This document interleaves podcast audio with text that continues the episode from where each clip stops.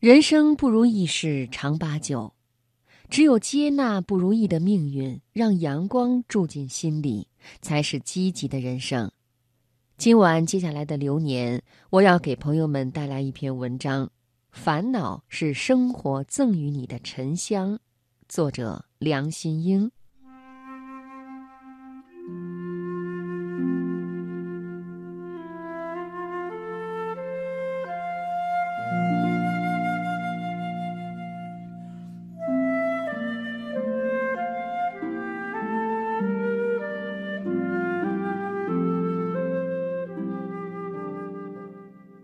妹妹一出生，头发就是自来卷儿，极像时下新潮的钢丝发。在偏僻的山村，小孩子顶着另类的头发满街跑，引来调皮男孩喊他“羊毛头”。他双眼冒火，恨恨地直追过去。男孩见势不妙，溜之大吉。如果目光能杀人，招惹他的男孩早已万劫不复。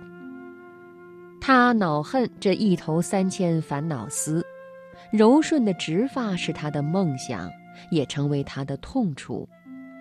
女孩对美的最初认知是感官的盲从的，在她眼里，美就是拥有一头柔顺的直发。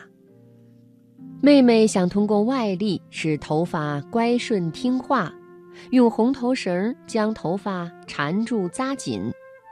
红彤彤的朝天椒在他头上排兵布阵，头皮被揪得生疼，依然咬牙坚持。被绑过的头发的确直了一些，支棱着像倔强的孩子，不肯服输。一夜过后，又恢复如初。好在妹妹性格大大咧咧，喜欢和伙伴们出去疯玩儿，对痛苦的记忆像鱼，只有七秒，很快淡忘烦恼。接受不可改变的卷发，在童年的河流里悠游。他发明头发变长的办法，用马莲叶编成辫子接在头发下，辫梢扎上粉色的蝴蝶结，不时往身后一甩，动作极美。实行烫发以后，经常有不认识的女子问他在哪儿烫的头发，那么自然有个性。妹妹彻底释然，直发和卷发各有各的好，各有各的恼。生活就是这样，有时你讨厌的、想抛弃的，恰恰是别人欣赏和渴求的。不必为那些改变不了的存在突然烦恼，欣赏它就有了别样的韵致。这种美楚楚动人。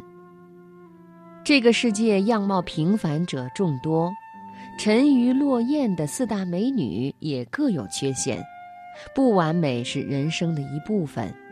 如果能够接纳自己的不完美，就可以坦然接纳世界的不完美。对史铁生来说，人生不只是不完美，而是残忍。在充满激情和活力的年纪，双腿残废。这比上帝下达的死亡邀请更可怕。他的灵魂被痛苦浸泡得软塌塌的，瘫在轮椅里，失去了前行的能力。有些时候，接受现实比拥抱死亡还需要勇气。史铁生以文字疗伤，终于涅槃重生。上天似乎有意考验这位硬汉，他又患上尿毒症。他说：“困境谁也逃不过，人生的一切事就是与困境周旋。沉落在病痛的深渊，生命却开出花朵。他的文章感染了万千读者。只有从容接纳黑暗，才有资格接纳光明。执意于痛苦和不幸，就像用绳子绑住了自己。”画地为牢，将自己囚禁，无法感知生命之美。